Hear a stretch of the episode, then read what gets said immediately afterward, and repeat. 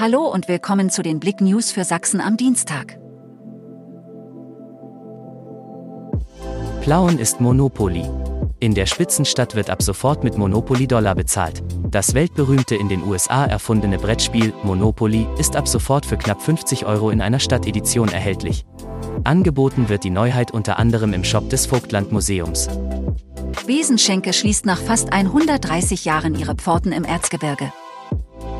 Wer in der Besenschenke an der B95 zwischen Gelenau und Burkhardsdorf noch einmal einkehren möchte, der sollte sich beeilen.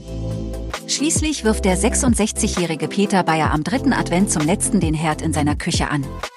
Danach schließt das Lokal nach fast 130 Jahren Familienbesitz.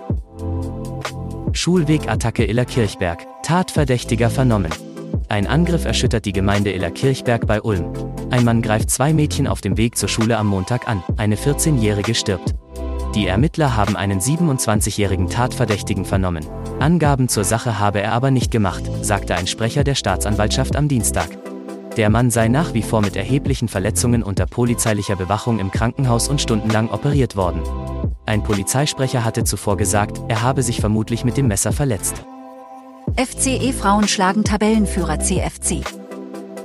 Die Freude ist riesig bei den Landesliga-Fußballerinnen des FC Erzgebirge Aue bei ihrem Heimspiel gegen die Tabellenführerinnen des Chemnitzer FC haben die Frauen einen 2 zu 1 Sieg eingefahren.